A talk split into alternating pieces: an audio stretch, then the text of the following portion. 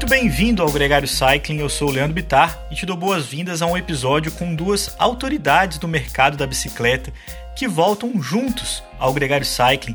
Sempre importante relembrar o dia que o Ciro Gazola e o Daniel Gucci estiveram conosco lá em janeiro de 2021 para o episódio Bike com Futuro. Na época, a gente falou sobre planos, sobre esperança, mas também sobre a imprevisibilidade dos tempos de pandemia.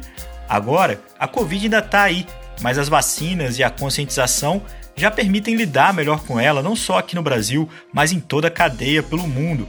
Junto com o Ciro, que é presidente da Caloi e vice-presidente da Braciclo, e com Daniel Gucci, da Aliança Bike, a gente fez um balanço não muito positivo do mercado em 2022, você vai ouvir os dois falando sobre isso, mas também a gente falou sobre o cenário brasileiro no futuro próximo, o mercado pós-pandemia. É o episódio da semana aqui na Gregário Cycling que começa agora.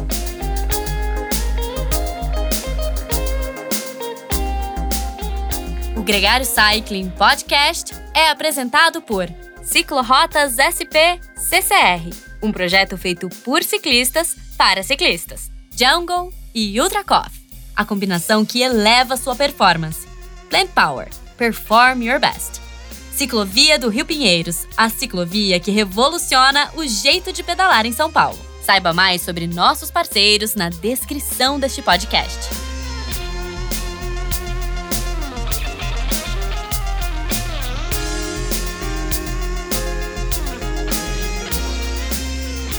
Ciro Gazola, muito bem-vindo ao Gregário Cycling. É um prazer ter você aqui de novo com a gente. Obrigado, meus caros. É um prazer estar aqui de volta para a gente falar sobre a nossa indústria e todo o mundo da bicicleta. E conecta, Ciro. É, é, foi filme, mas aqui é mais de volta ao futuro, né? A gente fez o Bike com Futuro no começo de 2021 e estamos aqui de volta para olhar o que que 23 e 24 traz pela frente para esse mercado que a gente tanto ama. A primeira pergunta é: que você deve estar respondendo ela poucas vezes, assim, quais foram as dores de passagem para uma grande montadora de bicicleta é, ligada a um grande grupo global em conseguir entregar bicicletas nas lojas nesse período turbulento de 2019 para frente? Realmente, eu lembro quando nós fizemos esse contato lá no início de 2021, nós estávamos ali tentando, depois de oito meses na época, atacar um grande problema que foi o desequilíbrio entre a demanda e oferta de, de bicicletas, porque ah, em 2020, depois de três, quatro meses da pandemia, vocês lembram que nós começamos ali a partir de junho e julho de 2020, ter uma procura que acelerou. Quando nós pegamos os números, e números têm sempre um, uma, uma diferentes medidas, mas nós vimos que entre 20 e 21 o mercado, ah, se somar né, todos os segmentos, teve ali uma expansão da casa de 40% a 50%, dependendo do tipo de segmento. Mas a realidade foi que desde então nós passamos uma grande parte de 2021 com uma limitação eh, de suprimento, principalmente no início foram de todas as bikes, depois ficaram concentradas nas bicicletas de médio ou alto valor agregado, que acontece até hoje. Mas o que assim realmente aconteceu foi que já na virada do ano de 2021 para 2022, o que a gente viu foi aquela demanda, aquele boom, com a medida em que né, o mundo, eh, as pessoas estavam saindo do lockdown, as pessoas estavam voltando às, às academias, voltando a ter uma, uma vida eh, mais planejada para retomar suas viagens a trabalho, a lazer, é, nós vimos que essa intensidade que estava em todos os segmentos, qualquer bike que você produzia, de qualquer tamanho, de qualquer cor, era uma loucura, era uma falta generalizada, e já em 21 estava né, realmente um, um, é, desencadeou né, toda a parte do descompasso entre o abastecimento de peça, e nós ficamos com backlogs de meses e meses. A realidade de 2022 é completamente diferente, gente. Então, nós temos os produtos de entrada no mercado brasileiro. Se você pegar aí na casa de mil até sete mil reais, que a gente chama mais ou menos essa, essa classificação, e é onde está mais, eu diria, dois terços do, do nosso mercado absoluto entre aço e alumínio, que é onde pega esse eixo de produtos, dependente do, do tamanho de aro, mas houve uma queda realmente brusca, à medida em que, durante esse período, houve também no mercado nacional, até para compensar a falta de componentes, muitas montadoras, o número de marcas regionais cresceu muito, uma realidade que foi bem, bem típica durante esse período da pandemia, e o desequilíbrio entre eh, as empresas reconstruindo estoque com pé no acelerador, tá? E não dava para parar, principalmente o trem da chegada de matéria-prima. Então, esse ano nós temos dois fatores que realmente impactaram muito todas as indústrias, sem exceção, que é a redução da demanda, de, permitindo a recriação, né, as, as, empresas criarem novamente seus estoques de segurança, mas também matéria-prima, porque o, o, todo o planejamento de matéria-prima durante a pandemia, até pela cadeia global de fornecedores, foi estendida de dois para dois, três anos. E agora o que esperar de 23 e depois vai ser uma, diríamos, uma, uma normalização da, dessa questão de da oferta versus a demanda, um reequilíbrio. Uma coisa que acho que valia ter da sua fala e que a gente ouve às vezes, o Grupo Pons, com as suas marcas, é um montador de componentes que, por sua vez, compra componentes de quem monta um componente. Então, dando um exemplo, um câmbio de, de uma Shimano, ela tem dezenas, às vezes centenas de microcomponentes que não são fabricados pela Shimano. Então, ajuda o nosso ouvinte a entender é que você tem uma cadeia que não é você chegar e dizer que você quer mais peça, porque para quem você vai encomendar, precisa encomendar para outra pessoa, para outra pessoa. Pra... Eu, eu ouvi uma história no meio da pandemia de um determinado montador estava com a grande parte de bicicletas prontas, mas que faltava um parafuso do câmbio que uma montadora de grupo não conseguia entregar. E isso inviabilizava 90% do produto acabado de ser comercializado. É, deixa eu até dar um pouco da referência. Durante a pandemia também nós passamos no que era a divisão do Orel Sports, que tinham seis marcas de bicicletas, a Caloi fazia parte, foi incorporada no início de janeiro desse ano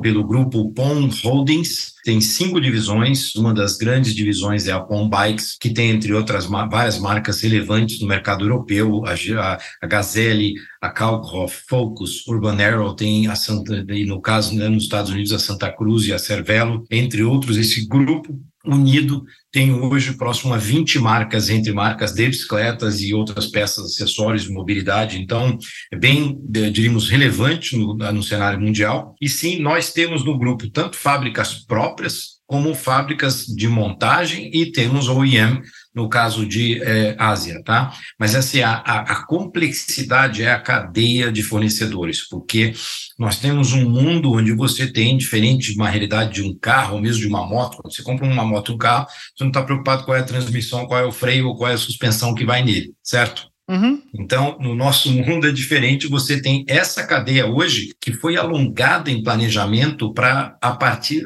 em torno de dois a três anos. Então, nós temos com os grandes fornecedores todo o planejamento já totalmente fechado, confirmado para 2023, apesar de termos ainda desafios com que vai ser a realidade da, da demanda para 24 e para 25. Essa é a realidade que a maioria das indústrias hoje, operando de forma global, tem que lidar, tá? Penso, só para dar essa noção.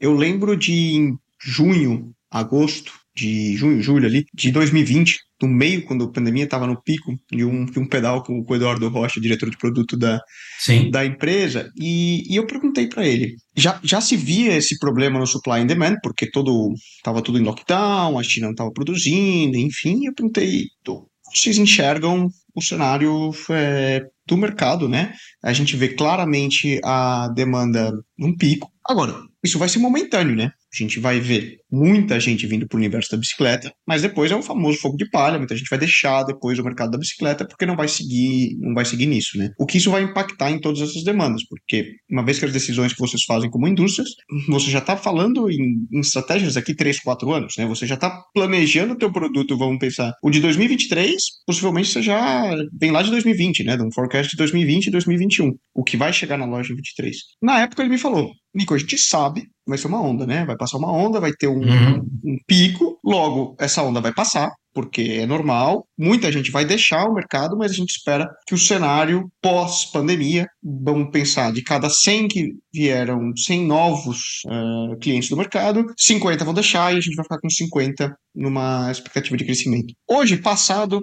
a onda. Como vocês enxergam esse cenário? Eu diria que, ainda depois do resultado todo fechado do, do impacto de 20 e 21, esse mercado aqui, 22 não acabou, mas a realidade é que o impacto da, dessa redução de demanda dos produtos de entrada foi significativo, não dá para dizer qual é o resultado final. Eu acho que nós vamos, se for traduzir em números, nós ainda vamos sair ainda um pouquinho acima da, eu estou falando de unidades, em valor é uma outra realidade, da base de 2019, tá? E depois vocês podem pegar com a própria Aliança ou Abracico números aí para correlacionar, mas uh, dá para, eu diria, mais ou menos seria esse caminho que nós é, é, vemos hoje, mas a, a, a, queda nesse ano ela é muito relevante. Eu diria que ela veio, se você perguntar quando você teve esse contato com ele lá atrás, nós nem sabíamos um quanto tempo que ia durar a pandemia e ela se alongou só que foi até quando a gente olha para trás hoje pior, porque no momento que se alongou, a cadeia de planejamento de materiais com os, os grandes fornecedores também foi alongado. E ali você não consegue futuramente mexer, por você ter uma ideia, a base de 2023 está dada desde de 21. E quando você vai mexer com a cadeia de fornecedores globais, nesse você acaba perdendo realmente a ordem de prioridade também em todo o planejamento e entrega de materiais. Então é um tema hoje complicadíssimo quando você vai mexer com isso, como você vai gerenciar. É óbvio que globalmente nós já vemos que está havendo né, uma, uma, uma diríamos, uma nova realidade que foi feita, que nós temos sempre né, ajustes a serem feitos de nove meses a um ano antes com a cadeia de fornecedores. Então, diríamos, a segunda metade do ano que vem já foi ajustada, e 24, 25. Então, o mercado vai voltar e ele vai, eu acredito no caso do Brasil, se eu deixar aqui uma, um prognóstico, é difícil ter bola de cristal no nosso país hoje com a, é, a atual realidade, é complexo. Mas diria que ele volta para casa do mercado retomar um crescimento de dígitos simples no momento que haver essa normalização. A grande dúvida, porém, está no que nos aguarda ainda no primeiro semestre do ano que vem, porque você ainda tem entre vários canais de distribuição clientes com diferentes níveis de estoques que está puxando o preço muito para baixo. Olhem o mercado da bicicleta, entrem em sites, vocês vão ver promoções baixando 15, 20% o preço de produto, que não é uma realidade, não é uma normalidade. E que é global, né? Você vê esse tipo de, de agressividade Sim. de preço para zerar estoque no hemisfério norte, na Europa, nos Estados Unidos. É, a Europa foi que começou, eu diria, mais recente, até porque, olha que coisa engraçada, são em regiões que foram impactadas também pela aceleração da inflação. Você vê a América do Norte já está tomando uma inflação de dois dígitos, o Brasil tomou nos últimos dois anos, agora está até arrefecendo um pouco menos, a Europa está passando por essa eh, realidade. No nosso caso aqui, eu diria que nós passamos também por essa retração de consumo, né, não só da bicicleta, tá? Tem outros bens duráveis que foram impactados, tá?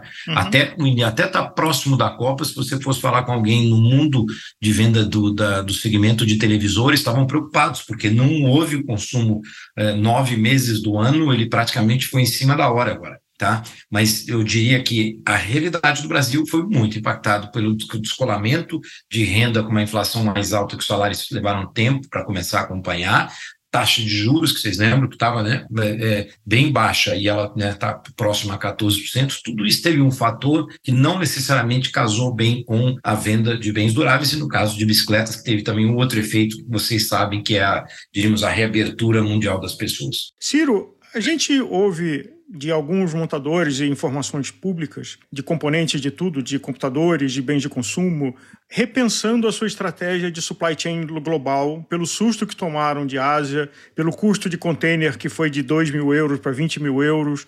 Mas, ao mesmo tempo, não é trivial você manter o custo total de valor agregado com agilidade e qualidade com fornecedores locais. Como é que você vê esse desafio para montadores de bicicleta no Brasil? Esse, para quem estivesse aqui com outros parceiros da indústria, seja os meus grandes amigos da Abracico ou outros de outras regiões do país, também vão dizer que é, se houvesse a possibilidade realmente da gente atrair mais a cadeia de fornecedores para que nos possibilitasse a produção nacional, iria ajudar. Não é uma tarefa fácil. Para você ter uma ideia, há três meses atrás mesmo, nós fizemos, vocês sabem que eu tenho um papel institucional é, é, na Abraciclo, como né, o líder é, do segmento de duas rodas de bicicletas, e, e, nós fizemos em Manaus um convite, trouxemos fornecedores né, é, é, de fora do Brasil e daqui do Brasil também, olhando para o polo industrial de Manaus como uma alternativa para apoiar a cadeia de a indústria de, de bicicleta que, que tem lá, que não são só as quatro principais, já tem né, outras multinacionais que se estabeleceram lá e estão começando a produzir também, mas essa realidade de atrair, principalmente no momento global atual, mais fornecedores globais não é uma, uma matemática que fecha fácil pelos investimentos de capex industriais, que não são, não é algo que dá um retorno em dois, três anos uh, na, numa realidade dessa. Tá? Nós abrimos portas, acho que olhando vai, vai ser uma jornada de médio e longo prazo, mas sim, eh, seria muito bom, porque hoje, na média, você ainda tem mais de 60% dos nossos insumos que vêm de fora. Melhorou? versus cinco anos atrás, melhorou. A gente mesmo, como empresa e dentro da associação, melhoramos, eh, diríamos, o uso uh, e o desenvolvimento de componentes nacionais. A gente tem até alguns exemplos, mas uh, tem muito para avançar. Falando do, dos exemplos mais práticos, eu sei que o, o Polo de Manaus e, e vocês, como Calói, sempre tiveram uma expertise no, no trabalho de alumínio sensacional. Tanto que quando uhum. eu tava, eu lembro lá em 2012, 13, quando eu tava né, correndo, é, justamente uma das entradas do grupo Dorel Interesse na Caloi foi, foi a questão da fábrica de, de Manaus. Mas dito isso e exemplificando, hoje,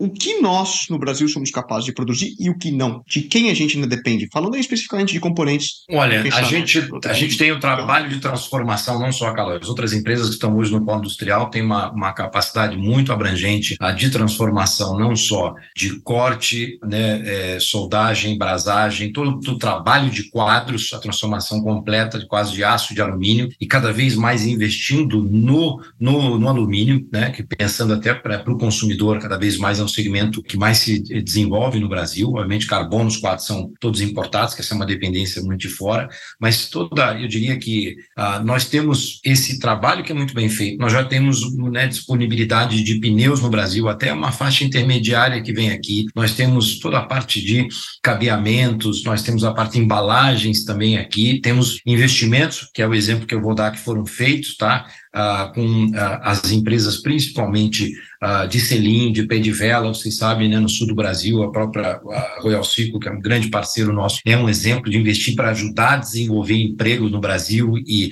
tecnologia, escala, mas quando a gente vai para o eixo que começa a pegar, imagina, transmissões, freios, suspensões, e o high-end, mid-high-end de pneus, é, já estou dando alguns exemplos, é complexo, porque é uma cadeia global muito centralizada em plantas extremamente automatizadas que estão onde? Grande maioria na Ásia, um pouquinho na Europa. Ah, e talvez uma coisa para a gente lembrar de que a indústria da bicicleta como um todo, ela tem um tamanho e, portanto, tem uma escala de investimento para cada um dos grupos. E volta e meia a gente vê a consolidação de grandes grupos tradicionais europeus, que tem seus desafios, né? É, Não é... E você está vendo, olha, eu, eu digo fazer parte hoje de um grupo, eu estou vendo quanto o nosso grupo na Europa está investindo em novas plantas, tá?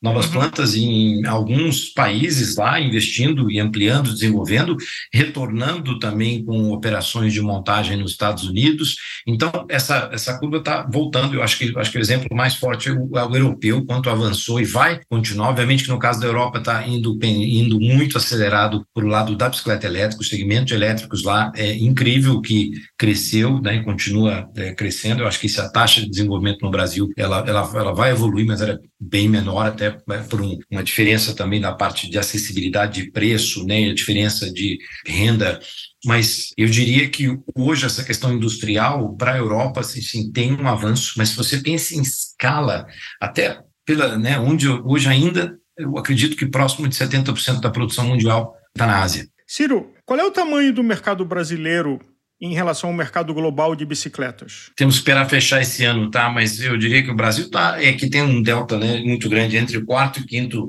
mercado é, é, global, tá? Que você tem, você tem no né, mercado, se você pensar em mercados mesmo, você tem que entender produção versus venda. A maior operação, né, mercado de venda é o europeu, depois uhum. segundo o americano. Mas se você pensar em realmente polos de produção, nós temos aqui, você tem obviamente toda a produção muito centralizada na Ásia, mas você tem na Europa alguns países com uma representatividade de produção significativa, né? Pega uma Alemanha, por exemplo, e Portugal também crescendo muito. Você tem uma Índia com produção, mas muito de produtos de baixo valor agregado, e o Brasil. Então, eu diria que nós estamos ali, a gente sempre acompanha isso, um quarto, quinto lugar, mas a diferença é muito grande. Você está falando de um mercado, Brasil, acho que de produção esse ano talvez passar 4 milhões e poucos mil unidades, a gente chegou, eu acredito que no auge da pandemia, lá nos 5 e muito, outra vez você vai pegar esses dados aí com seus fornecedores de dados, mas eu acredito que hoje a gente tem uma representatividade dentro de um mercado que está para lá de 120 milhões de, de, unidades, pequena, por isso que eu digo, a gente tem que olhar também a escala do Brasil. E o fato que o Brasil ainda tem que crescer ainda mais forte esse segmento de médio e alto valor agregado, porque é isso que vai atrair também o interesse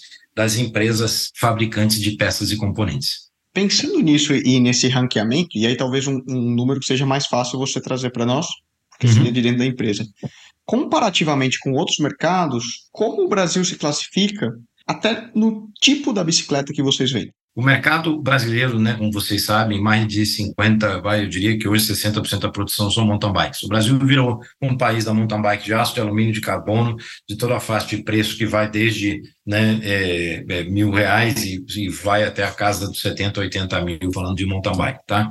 E, e ou mais, tá?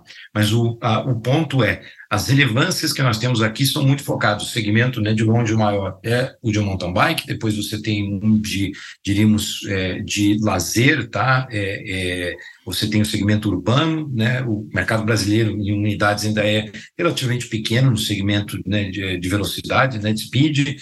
Ah, o elétrico, que a gente tenta fazer a conta aí, 2, 3% em unidades, talvez 4, 5 em valor, que acho que é para onde vai estar tá caminhando aí entre esse ano e o próximo. Mas sim, temos aqui no Brasil, incrivelmente, uma representatividade de é, bicicletas, tanto é, é, mountain bike hardtail, como também é, full suspension, tá? O Brasil é um dos maiores vendedores de é, do mundo, tá?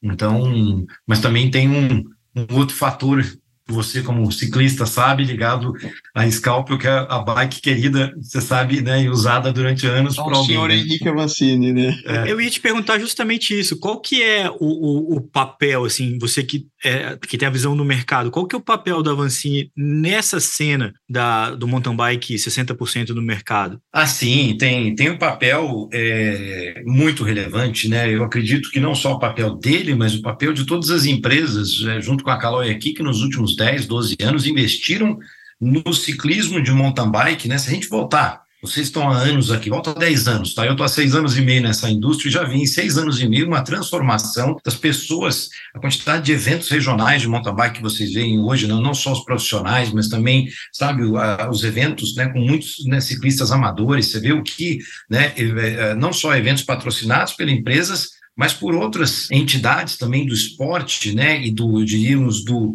do, de, de, toda a comunidade da indústria, você tem hoje as empresas apoiando, você tem uma Shimano apoiando, você tem né, é, o SRAM apoiando, você tem as empresas de pneus apoiando, você tem assim várias empresas que realmente investiram no ciclismo e eu acredito que esse investimento no ciclismo de mountain bike é o que está propagando a disseminação e a adoção é, né, dos jovens uma entrada de muitos jovens, você tem pessoas para quem você pode hoje olhar e aspirar, não só né, o que o Henrique fez esses últimos 10 anos, mas agora está voltando os jovens, né? Que vocês, não preciso de falar alguns nomes aqui que vocês sabem, que estão vindo aí e que certamente nos próximos anos vão fazer o nosso país é, sair muito bem no ciclismo mundial. Historicamente, as bicicletas no Brasil, uh, no seu volume, eram um meio de transporte, a clássica barra forte, que com a oferta de crédito, e acho que você, como abraciclo, enxerga os dois mundos e participa dos dois mundos, o crédito muito mais acessível de moto, a moto de entrada ganhou mercado em cima desse segmento. O que, que aconteceu com ele? E aí, fazendo uma conexão com o que você falou antes, das bicicletas elétricas urbanas. Como é que você vê, como abraciclo, a evolução do mercado de bicicleta como mobilidade e a bicicleta elétrica como um fator? Bom, primeiro você perguntou sobre a correlação né, de, da, da moto né, e, a, e a, diríamos, a acessibilidade que tem hoje de preços, apesar dessa acessibilidade, qualquer moto hoje você não consegue comprar por menos de 10 mil reais, certo? Então, ali já tem um preço, mas você tem sim o financiamento, você ainda tem o consórcio e tudo. Eu acho que no caso de bicicleta, o que era essa realidade do transporte lá atrás, com imagina uma barra forte, uma poti da realidade, ela foi evoluindo para levar hoje o que é a mountain bike de aço de alumínio de entrada. Então, se você analisa, roda o Brasil, gente, que não é São Paulo, Rio de Janeiro, aliás, você vai ver coisas bem interessantes, que é o que, que a população usa em diferentes regiões, entre norte, sul, leste, oeste. Eu digo para vocês, por rodar e ver, é cada vez mais, né? Fui ali para a bicicleta da 26, mas hoje é, virou o Brasil um país da mountain bike de aro 29, entre os diferentes preços, tecnologias e tudo, e, e, cada vez mais as pessoas sendo inspiradas como uma alternativa, porque houve também o preço das bicicletas se tornaram mais é, acessíveis. É, é, fato isso. E aí você perguntou hoje, vocês veem né, o mercado, se só pegar os números aí, como eu citei lá, lá atrás, Brasil ainda tem só, vou dar uma comparação, você já tem países da Europa hoje que já passam de 50% de penetração da bicicleta elétrica. Cada 10 bicicletas, 5, 6 bicicletas já são bicicletas elétricas, com uma realidade, obviamente, uma realidade distinta também de renda da população versus acessibilidade né, e cultura, Aqui eu estou falando de países como Alemanha, né, Holanda, Dinamarca, uma, uma, uma, realidade bem diferente da nossa. Aqui nós acreditamos sim, a bicicleta elétrica vai se desenvolver, vai continuar paulatinamente crescendo, mas não vai ser só a realidade da bike elétrica. Para vocês terem uma ideia, é só olhar o nosso portfólio.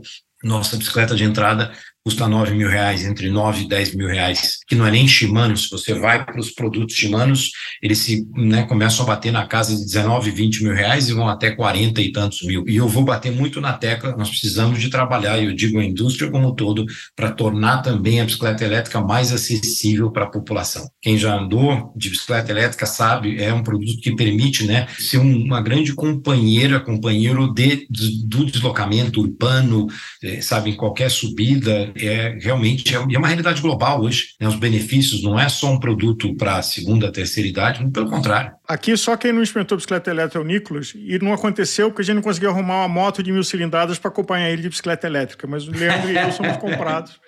É, Ciro, você é um espectador privilegiado da indústria local e global da bicicleta, e eu queria ouvir a sua opinião sobre esse lugar da mobilidade urbana e as montadoras de bicicleta, as montadoras de moto e até as montadoras de carro quatro rodas tentando ocupar esse espaço. Porque, por exemplo, na Europa há um preconceito, e acho que das gerações mais jovens, de comprar um carro diferente do que nós tivemos na nossa geração, de que carro era um objeto de consumo inegociável. E hoje você tem pessoas de 30 anos de idade que não estão nem ligando em comprar um carro. E de 30 mas... não, eu tenho, eu, tenho, eu tenho de 20 e pouco aí, ó, filhos que, que exatamente, sei bem. E como é que você vê essa disputa pelo mercado de mobilidade, micromobilidade, até 5 quilômetros, vamos dizer, onde você pode ter moto, bicicleta e as motos também sendo elétricas. Então, a moto elétrica e a bicicleta elétrica ficam muito perto, acho que é só a falta do pedal, é, mas precisa de bateria, precisa de algum motor. É, ah... A gente vê, já mediu em estudos, eu vou dar um número, tá? Que a gente vê que as pessoas usam muito, vamos pegar um eixo que nem nosso São Paulo, região metropolitana, o uso de bicicletas no perímetro urbano está dentro de um range aí que vai de 7 a 10 quilômetros. Uhum. Essa é, diríamos, uma, uma base que a gente já chegou a estudar e até validar para fazer estudos também ligados à bike elétrica. Então, você pega isso com uma, uma realidade cada vez mais. Caso a gente tenha infraestrutura, eu vou bater muito nessa tecla, o Brasil vai crescer, a nossa indústria de bicicletas vai crescer, se a gente conseguir levar o patamar da infraestrutura de ciclovia, ciclofaixas para um, para um outro nível, evoluiu, evoluiu, deve ter números mais atualizados que devem bater na casa de uns 6 mil quilômetros aí de de, com né, infraestrutura de ciclovia e ciclofaixa no Brasil, versus, sei lá, 3 mil, que era 5, 6 anos atrás. Mas está é, tá longe ainda, você sabe que no Brasil tem mais de 120 mil quilômetros de infraestrutura rodoviária, então você correlacionar isso é uma, uma penetração na casa de uns 5%, ela é muito baixa, é, comparado em outros países que, né, fora do eixo, para para a Europa lá, acho que vocês mesmos já devem ter visitado alguns e, e, realmente é um show, isso tem que fazer parte, né? Eu acredito de, de uma governança, de uma política de mobilidade total para o país todo, tá? Que tem né, esforços nesse sentido, e como eu disse, melhorou muito, falta muito por fazer. Quando você começa até recentemente, via Bracinco, a gente fez um mapeamento de capitais, eu sei que a Aliança também faz isso e tudo, ah, nós vimos que ainda tem, acho que metade das capitais do Brasil evoluíram com infraestrutura, mas tem uma parte que ainda, tá, sabe, carece Estou falando de capitais, né? O Brasil tem né, mais de,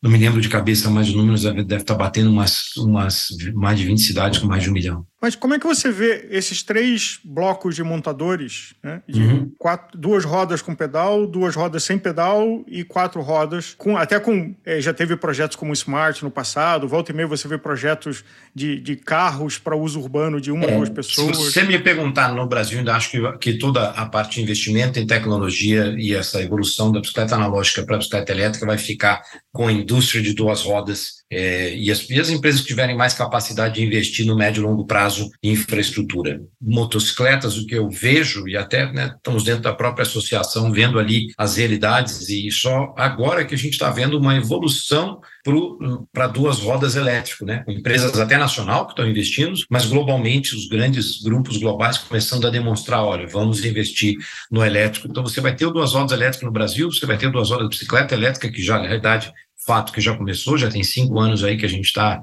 investindo nisso. E no caso, você falou de quatro rodas, eu, pelo menos no curto prazo, até olhando no cenário global, não estou vendo as grandes corporações investindo para realmente controlar esses duas rodas diríamos bicicleta, tá? É, teve algumas, diríamos, né, investimentos, são por incrível que pareça, realidades de transformação industrial distintos, como eu disse, você não tem, no caso, né, pega quatro rodas, você não tem que estar, no caso das quatro rodas carro, uma cadeia de fornecedores que é tão importante fazer parte quando a pessoa compra que vai estar na sua bicicleta.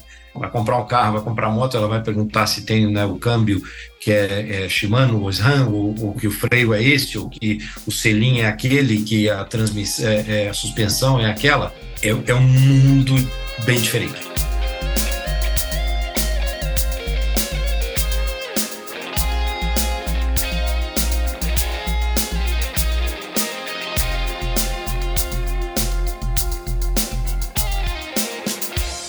Conheça os produtos Gregário, itens de qualidade com a nossa identidade.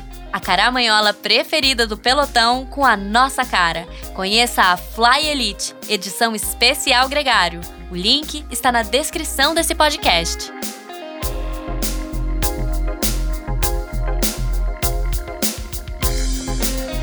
Você acabou de ouvir o Ciro Gazola falando um pouco sobre o cenário brasileiro.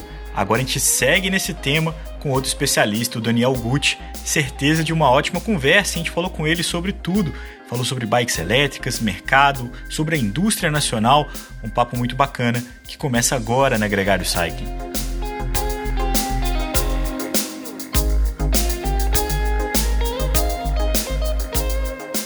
Daniel Gucci, você aqui na Gregário é um privilégio. Começo de 2021, uh, eh, já teve outras vezes falando de mobilidade. Nicolas e eu te damos as boas-vindas aqui na Gregário mais uma vez para falar do mercado de bicicleta. Obrigado, Álvaro. Obrigado, Nicolas. Obrigado a todo o time Gregário Cycling. É um prazer de novo conversar com vocês. E aí, fazendo um link do programa que a gente fez em janeiro de 21, né, onde a gente tinha um ponto de vista que hoje, final de 22, temos outro. Você, como observador e com os dados objetivos que a aliança gera, o que, que a Covid mudou o mercado da bicicleta? A Covid trouxe imensos desafios, a maior parte deles negativos e alguma parte, talvez, de tendências que podem se transformar em efeitos positivos para o nosso mercado. Explico. Dos efeitos negativos, eu acho que os mais óbvios são relativos à cadeia de suprimentos, matéria-prima, inflação, alta dos preços, eh, desajuste de oferta e demanda, problemas de logística de forma geral, crises econômicas advindas também da pandemia, que aí não, não impacta apenas o nosso setor.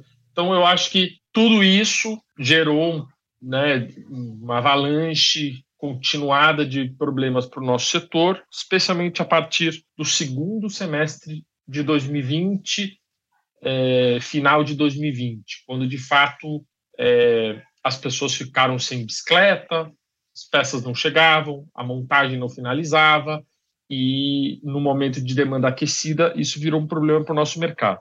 A partir daí a gente tem um momento em que o mercado se organiza consegue dar conta, especialmente dos modelos mais de entrada e intermediário, mas com a crise econômica e com a reabertura do, dos equipamentos de lazer e tudo mais, a demanda já não era mais a mesma. Então a gente vive, né, a gente está vivendo ainda esse momento de oferta aquecida no sentido de muito estoque nas lojas e as montadoras de bicicletas de entrada ofertando às lojas muita bicicleta, mas uma demanda não mais aquecida. Então, houve um, uma supervalorização do mercado pelos lojistas que fizeram pedidos imaginando que a demanda continuaria aquecida como ela esteve em 2020. É, não aconteceu. Nós estamos vivendo esse momento agora de muita bicicleta, oferta de muitas bicicletas no nível de entrada intermediário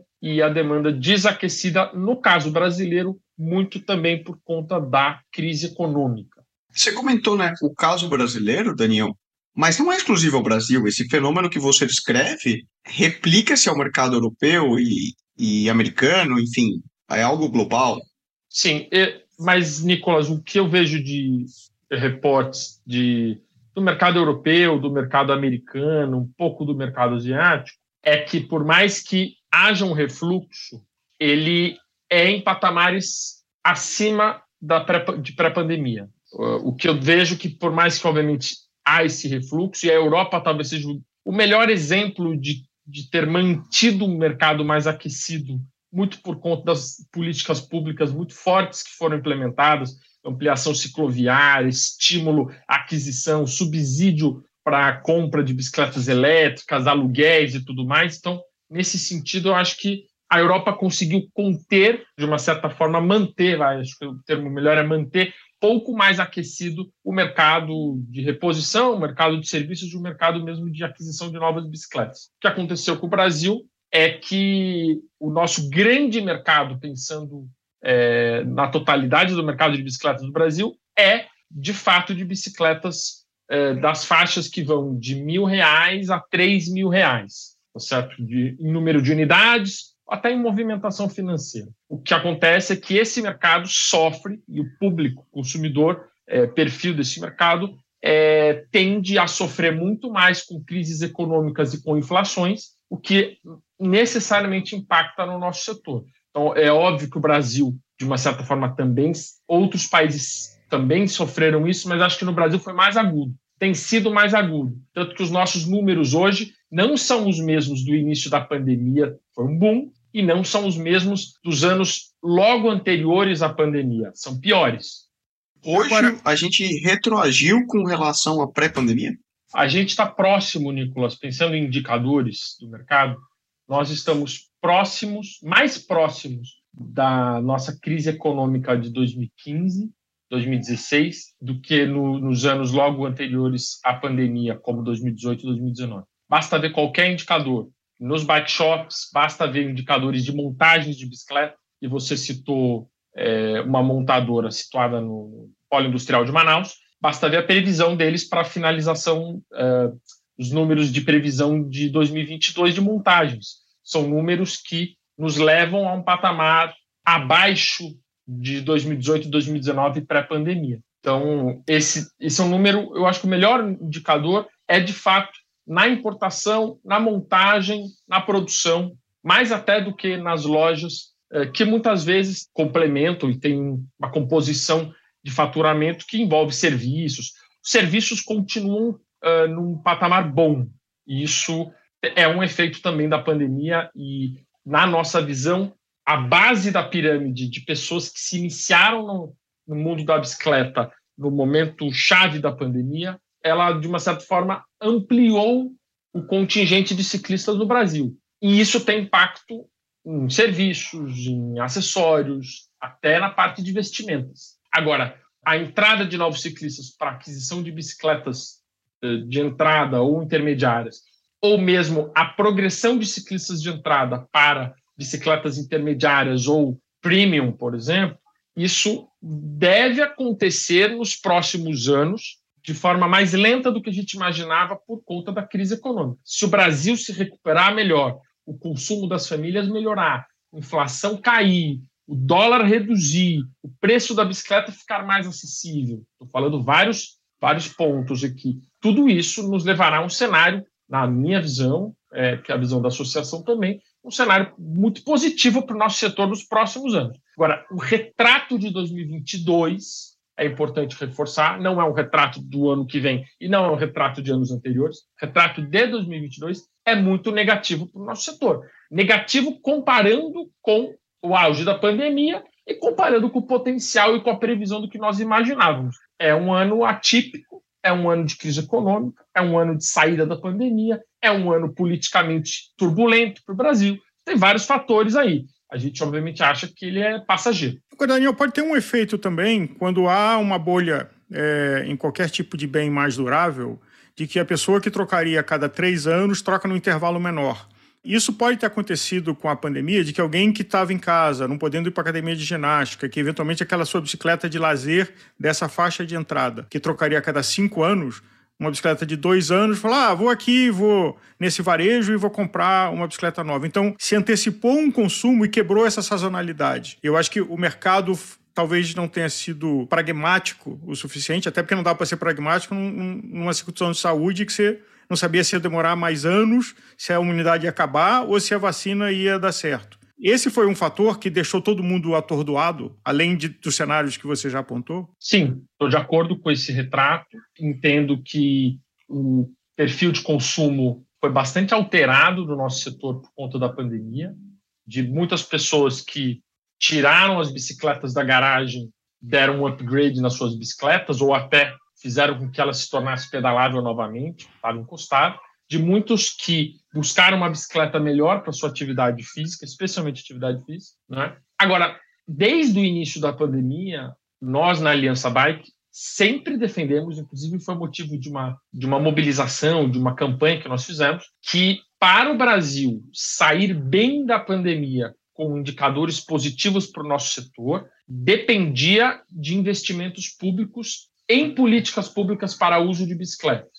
Porque em algum momento as pessoas demandariam do sistema viário seguro para se deslocar como meio de transporte, das áreas de lazer seguras e confortáveis para praticar seu lazer, é, dos equipamentos, enfim, de para treino e tudo mais. E no final das contas, o Brasil como um todo, governos estaduais e municipais e governo federal de, deixaram isso, é, é, largaram mão, não fizeram investimentos para manutenção de um momento em que as pessoas mais queriam contato com a natureza, uma nova relação com o meio ambiente. O ecoturismo, o cicloturismo, saíram enormes dessa pandemia, porque as pessoas estão questionando, querem ter um contato melhor, maior com a natureza, com o ambiente natural, e infelizmente as políticas públicas não acompanharam esse desejo. Alguns países, de novo, fizeram essa lição de casa muito melhor. O Brasil não fez, mas fizeram essa lição de casa. Países europeus são os melhores exemplos, mas os nossos vizinhos também. Caso de Bogotá, na Colômbia, que ampliou imensamente a sua rede cicloviária, por exemplo. Mesmo países, eh, outros países aqui da América do Sul. Então, a gente sabia, e como o Brasil não fez esse movimento de ampliar a infraestrutura, ampliar políticas públicas, esse movimento refluiu, esse movimento, tá certo, que é que estava muito bom, muito positivo, com a volta dos shopping centers, com a volta da circulação das pessoas de automóvel, tá certo, parques reabertos, áreas privadas, clubes, condomínios e por aí vai. A bicicleta voltou de uma certa forma, é, voltou não, mas ela ficou alijada ou secundarizada dentre as prioridades das pessoas. Se elas tivessem mantido uma atividade em que o poder público, com políticas públicas, tivesse garantido a segurança e o conforto para elas, o cenário teria sido diferente no Brasil, com certeza. Isso principalmente nos grandes centros urbanos, onde essa questão é mais nevrálgica. Tem um ponto também, né, Daniel? Acho que é importante a gente entender o mercado brasileiro. Um, o público aqui que, que a gente vive, e provavelmente você que escuta o podcast, que é o público saúde, que usa a bicicleta como lazer, como esporte, como lifestyle e hobby, como você mencionou, cicloturismo, natureza, é, busca por qualidade de vida, etc. E na realidade, a indústria brasileira hoje, e até a minha pergunta é essa: hoje a indústria brasileira não vive disso. O real, o, a real base, você estava compartilhando aquela, aquele dado no início do programa sobre o valor médio das bicicletas, o que realmente sustenta a indústria brasileira da bicicleta no geral ainda é a bicicleta como meio de transporte. Aquela pessoa que compra bicicleta para ir trabalhar, que lembrando, talvez não seja a realidade do Brasil que nós vivemos, que a gente usa a bicicleta, a gente escolhe usar a bicicleta, mas muita gente precisa usar a bicicleta porque não pode ter um carro ou uma moto. Eu acho que sim, Nicolas, mas veja, é difícil você misturar, pensar em modelos de bicicleta eh, e participação desses modelos no mercado e o uso, porque no Brasil tem uma coisa que, infelizmente, é, aposta-se muito pouco em modelos que atendam à mobilidade urbana e acaba se utilizando modelos voltados ao lazer ou a outra atividade ou a outro uso também para a mobilidade. Então, é muito comum nós termos no Brasil todo bicicletas desenhadas como bicicletas que nós conhecemos como mountain bike, com suspensão dianteira, às vezes até full suspension, utilizadas como meio de transporte nas cidades. Então, a gente tem uma confusão aí. Muitas vezes, o, o indicador de montagem, importação e produção pelo tipo de bicicleta não reflete o uso. Então, não dá para fazer essa correlação imediata. Agora, a gente sabe sim que o grande mercado é, no Brasil são basicamente dois grandes usos. O uso como meio de transporte que você aponta, que ainda tem um volume muito grande. A gente está falando aqui do Brasil, em média, nós temos aí entre 4, eh, os números mais atuais possam chegar a 5% das viagens totais no Brasil são feitas em bicicleta. Nas cidades pequenas, esse percentual é muito maior, e nas cidades grandes, esse percentual, em média, é entre 1% e 2%.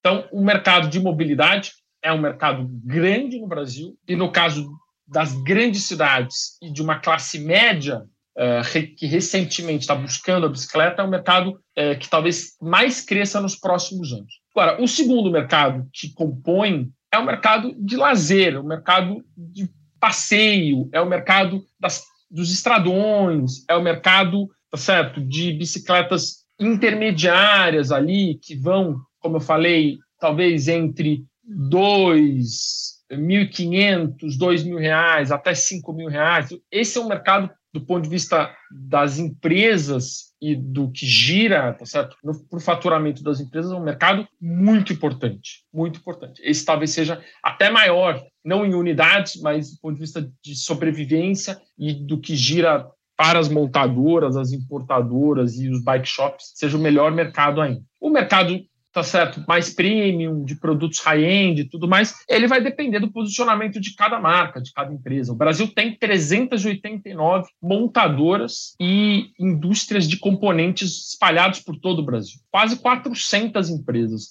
É um volume muito grande, tá certo? E de marcas que muitas vezes a gente sequer conhece. Né? Eu como tenho muito costume de pedalar em muitos lugares do Brasil, eu vou vendo as marcas, vou vendo as bicicletas e fico impressionado. A cada dia está surgindo uma nova. Montadoras, nós temos montadoras imensas, montando 400, 500 mil unidades por ano. Então, de fato, é um mercado é, bastante importante. Estou dizendo que essa pulverização de montadoras pelo Brasil cada uma delas, de uma certa forma, tem o seu posicionamento. São marcas globais, inclusive que estão passando a montar as suas bicicletas no Brasil. É, não vou citar nenhuma para não melindrar aqui, mas marcas globais montando no Brasil têm os seus posicionamentos. Tá certo? Tem marca global que se posiciona apenas em produtos tá certo? de maior valor agregado, de custo maior, de tecnologia embarcada maior, e aí é um posicionamento da marca. Agora, tem outras que têm um portfólio extenso, que vai desde um produto de entrada até um produto high-end. E tem aquelas que se posicionam apenas nos produtos de entrada e nos intermediários. Eu acho que aí,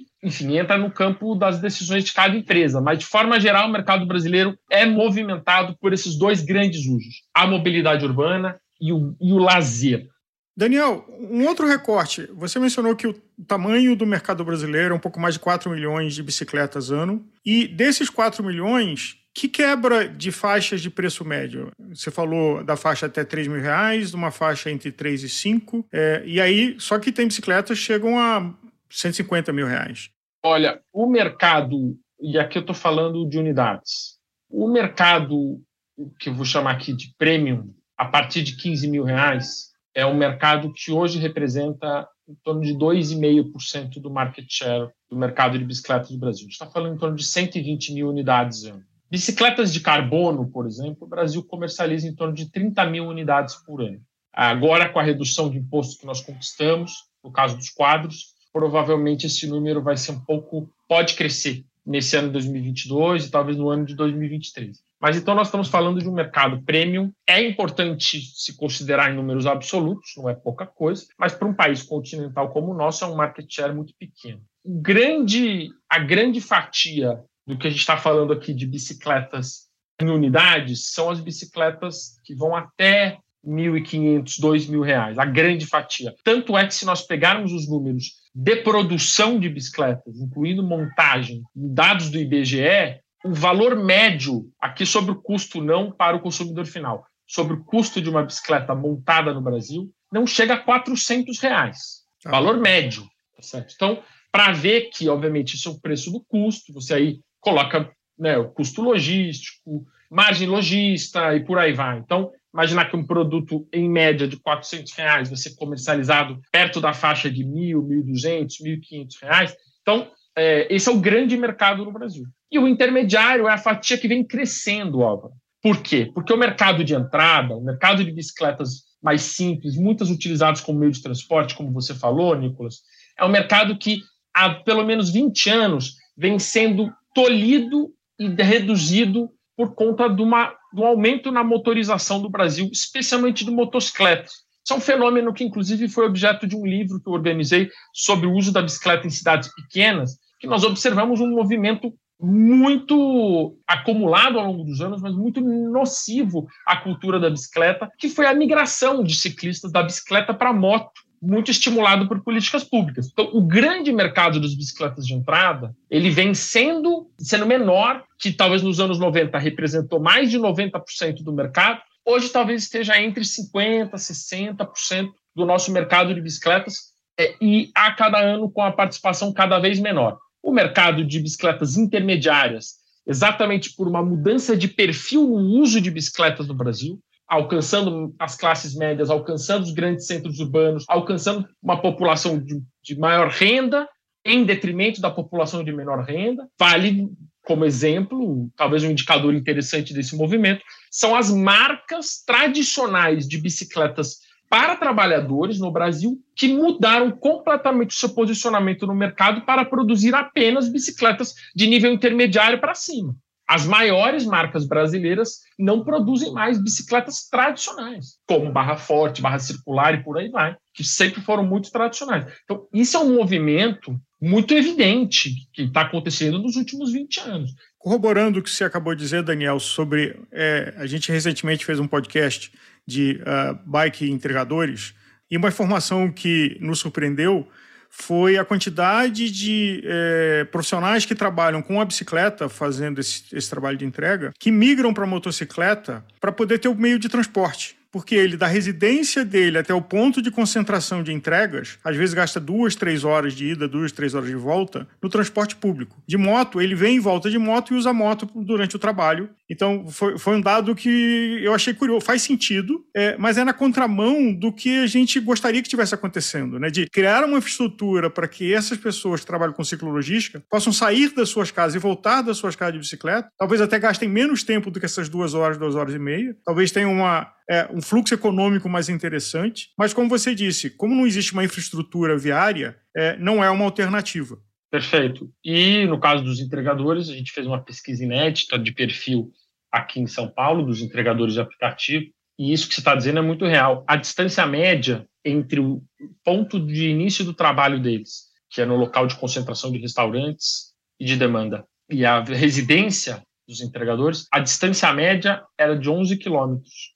É, isso eu estou falando média. Então, você está falando aqui de outro, alguns que com certeza tinham que se deslocar 20, 25 quilômetros. E a intermodalidade, ela ainda é muito precária. Então, permitir que a bicicleta acesse o trem, o metrô, o ônibus, ou mesmo que tenha bicicletário integrado, gratuito e com horário condizente para esses trabalhadores, é um enorme desafio. Muitas vezes não trabalha, esses trabalhadores voltam para casa à noite, quase de madrugada, o bicicletário está fechado, porque ele fecha antes do horário uh, de encerramento da, das atividades do trem e do metrô, em alguns casos, que é um absurdo. Uhum. Aí, o, aí esse trabalhador ele não pode, ele está cansado, ele já rodou 40, 50 quilômetros fazendo entregas, ele está cansado, ele não quer voltar para casa pedalando e ele não tem um bicicletário para guardar a bicicleta. Os próprios aplicativos, isso na pesquisa nós descobrimos, os próprios aplicativos muitas vezes privilegiam o entregador que está em motocicleta em detrimento do que está em bicicleta. Por alguma razão, o algoritmo faz isso. Eu não estou dizendo, isso é um relato dos entregadores. Eu não estudei a fundo o algoritmo, eu não posso dizer isso, mas os entregadores relatam isso, dizendo que o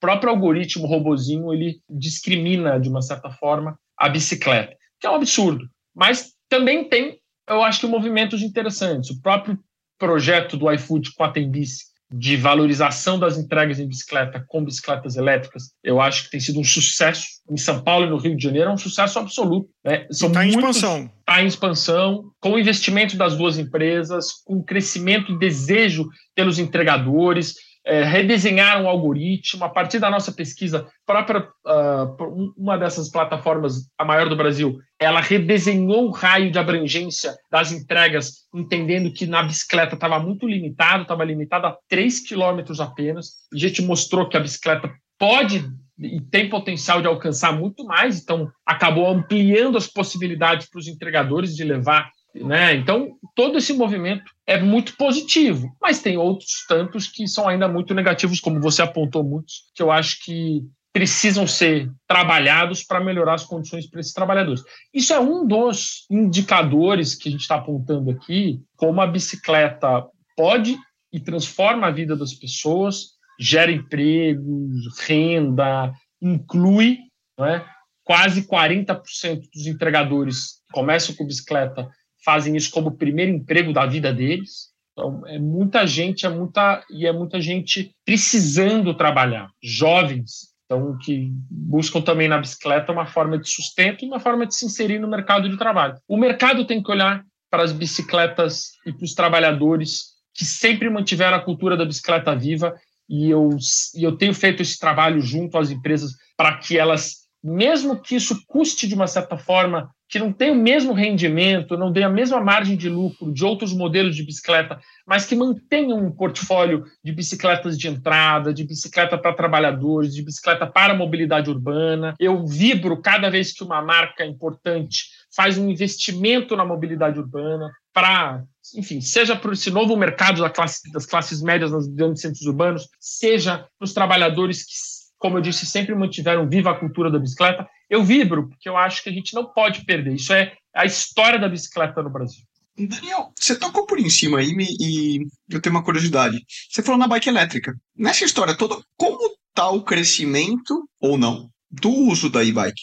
Nicolas, essa é uma ótima pergunta, porque os, os indicadores do mercado de elétricas, ele não seguiu o, as ondas e as movimentações do mercado de bicicletas tradicional. Ele segue crescendo de 20% a 30% ao ano, sem impacto na pandemia. A pandemia não aumentou o mercado de bicicletas elétricas e também não derrubou ele. Vários fatores influenciam nisso. Um dos principais fatores é o fato de que a bicicleta elétrica, por ter uma carga tributária ainda muito alta e por não ter economia de escala, são poucas unidades ainda vendidas no Brasil, é um produto que alcança, tá certo? Um perfil de consumidor, um perfil de usuário, de pessoas que crises econômicas não chegam nelas, de uma certa forma, certo? Que uhum. pessoas que têm podem adquirir uma bicicleta elétrica na faixa de 10, 15 mil reais é, e que de uma certa e que a renda dessas pessoas não foi tão impactada quanto uh, outros perfis, outras classes sociais. Então, nesse sentido, o mercado de bicicletas elétricas para 2022, por enquanto, talvez tenha um, nesse fim de ano um, um, enorme movimento diferente. Acho que não, acho improvável, mas por enquanto ele segue a tendência dos outros dos últimos anos, desde 2016 que a gente vem monitorando, de crescimento na faixa de 30% desse mercado. Isso significa que a gente deve chegar finalizar o ano de 2022 com a comercialização de entre 55 e 60 mil unidades de bicicletas elétricas no Brasil. Isso é muito pouco Parece muito, mas em market share é um pouquinho mais de 1%. Né? No, no nosso mercado de mais de 4 milhões e meio de bicicletas, é, vender 50 mil bicicletas elétricas é quase uma piada, considerando que na Europa. É, com, com o ticket médio da realidade do Brasil real, como o Nicolas mencionou, que não é o que a gente vive, eu acho que é um número e que de existir o crescimento, até porque talvez a bicicleta elétrica, é, e a gente já teve experiências disso, e tem uma brincadeira na Gregário, né, que eu sou ativista de bicicleta elétrica, de que ela, ela permite um uso mais flexível da bicicleta, sem o desgaste físico, sem o desconforto de suor. O que, que você vê do, do futuro de bicicleta elétrica no Brasil e num aspecto que é fundamental, que é preço e preço de imposto? Eu diria que preço é chave, mas ele também de uma certa forma, a gente poderia ter, mesmo com o preço atual, no Brasil, o preço médio de uma bicicleta elétrica é pouco mais de 7 mil reais. É óbvio que a gente sabe que um produto, uma bicicleta elétrica de qualidade, ela parte de 10. Mas hoje a gente tem nessa possibilidade, eu acho que junto com a questão do preço, como você bem pontuou, Álvaro, a gente tem uma questão chave que é a desinformação. Se não desinformação, a falta de contato conhecimento do que é uma bicicleta elétrica. Isso o Brasil precisa avançar mais. Quanto mais as pessoas virem, experimentarem, sentirem, entenderem o que é uma bicicleta elétrica, que não, é, não acelera, não é uma motinha, não é uma scooter, não é patinete, é algo que está certo? Tá junto com a energia humana, junto com o seu pedalar ali, ajudando, uma experiência muito magnífica. É, quanto mais pessoas experimentarem isso, mais pessoas vão querer comprar. Então, todas essas novas experiências hoje, seja de bicicletas compartilhadas elétricas, como tem hoje já em algumas capitais brasileiras, em bom volume de bicicletas, seja em eventos, seja em feiras, seja em, em ativações que o mercado faz de forma geral, tudo isso vai popularizando a bicicleta. Então, eu acho que é um movimento junto. Termos economia de escala com o crescimento do mercado, o crescimento orgânico, como a gente já vem observando, de 20% a 30% ao ano, termos uma redução da carga tributária junto com a economia de escala para que o preço seja cada vez mais acessível e termos sistemas de, de, de, experimentação e de informação para que as pessoas compreendam o que é uma bicicleta elétrica. Eu acho que isso vai potencializar. Eu acho que o grande futuro do mercado de bicicletas no Brasil passa pela bicicleta elétrica sem a menor dúvida. E aqui eu não estou falando apenas porque está acontecendo no mundo, mas é porque é um, grande, é um imenso potencial. Basta ver o que está acontecendo com as mountain bikes elétricas em todos os bike parks que a gente tem no Brasil, tá certo? trilhas para mountain bike, ela está sendo é proporcionalmente o modelo de bicicleta elétrica que mais está crescendo no Brasil. Não é em unidades, porque a gente está falando de bicicletas muito caras, mas é proporcionalmente o que mais vem crescendo, porque tem oportunizado a pessoas de diferentes classes, de diferentes rendas, de diferentes idades pedalarem juntas. Então, isso é magnífico. O mercado de mobilidade urbana, que é o maior no caso da bicicleta elétrica, ele também é a grande joia, a grande potência, né, como você bem, bem apontou. E várias coisas a gente está tentando modificar para melhorar esse mercado, como a questão regulatória. Então, a gente está trabalhando junto à Senatran e ao Contran para modificar a legislação de forma a incluir modelos de bicicleta que hoje estão à margem da lei, hoje estão são que, aliás, é uma confusão, né? Porque os diversos modais de micromobilidade, de scooter. Uh, aí me ajuda aqui, quais são os modelos que existem hoje? Você tem scooter, bicicleta, bicicleta assistida, que é a pedalec. As, é, você tem, Álvaro, a legislação atual ela classifica como bicicletas elétricas equiparadas aos ciclos das bicicletas convencionais, então tem que ser pedal assistido você tem os autopropelidos, que aí são é, o guarda-chuva de patinetes, monociclos e aqueles veículos elétricos com acelerador, mas de pequena potência e, e, e pequena dimensão. E você tem os cicloelétricos e os ciclomotores, que estão ali uh, quase como motos, tá certo? Que tem, uh, que tem que ter licenciamento, tem que ter emplacamento e tudo mais, e que aí entram as scooters. O que a gente está propondo no diálogo com o governo federal é não mudar esses três universos, mas dar mais clareza ao que cada universo é, ou seja, o que é a bicicleta elétrica de pedal assistido e as suas características, o que é o autopropelido e suas características e o que são os ciclomotores e suas características. Exatamente porque a bicicleta elétrica, por exemplo, cargueira, que é muito comum na Europa, que no Brasil está cada vez mais comum, ela não precisa de velocidade máxima alta, mas ela precisa de potência de motor superior a 350 watts para encarar uma cidade como São Paulo. E se ela tiver um motor de 500 watts, de 800 watts, como a gente tem no mercado hoje, e muitas estão rodando assim, pela legislação brasileira, ela já é classificada como ciclomotor. Ela deveria ter placa, ser licenciada, pagar IPVA. Então, veja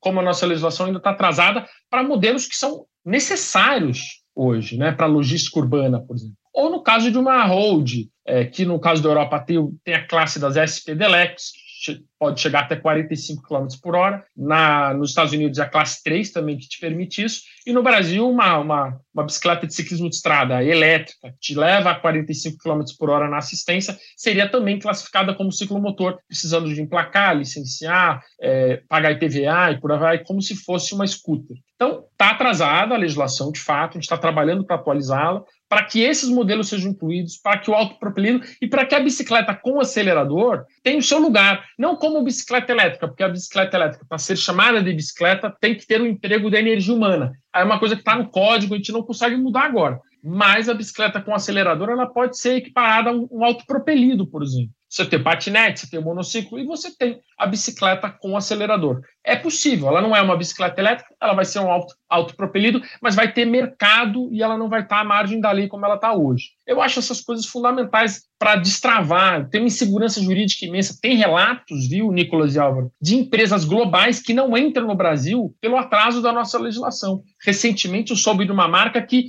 olha, marca global, importante, com mercado forte na Ásia e na Europa, simplesmente não entra no Brasil, porque no Brasil não tem, a nossa legislação não permite a walk assist, que é aquelas até 6 km por hora, que te permite empurrar a bicicleta elétrica numa subida, uma pessoa de idade empurrar. O Brasil, se tiver a walk assist, classifica como ciclomotor porque é considerado acelerador. Então, é um nível de insegurança jurídica que impede que as empresas operem é, de forma efetiva no mercado brasileiro com segurança jurídica, que é o mais importante. E é isso que a gente vem trabalhando para mudar.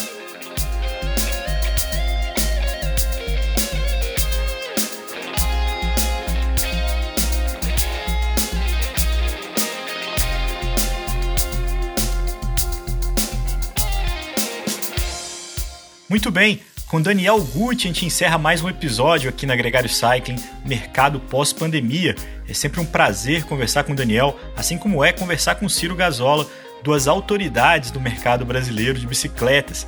Muito obrigado a você que chegou até aqui, que participou de mais um episódio conosco aqui na Gregário Cycling e antecipo para você que vem muito mais por aí. Na próxima terça-feira a gente vai receber ninguém menos do que Yolanda Neff, a Suíça campeã olímpica no MTB PES. Então fique ligado. Se você ainda não segue a gente no seu player de podcast favorito, faça isso e faça isso agora. Um grande abraço para você e até a próxima.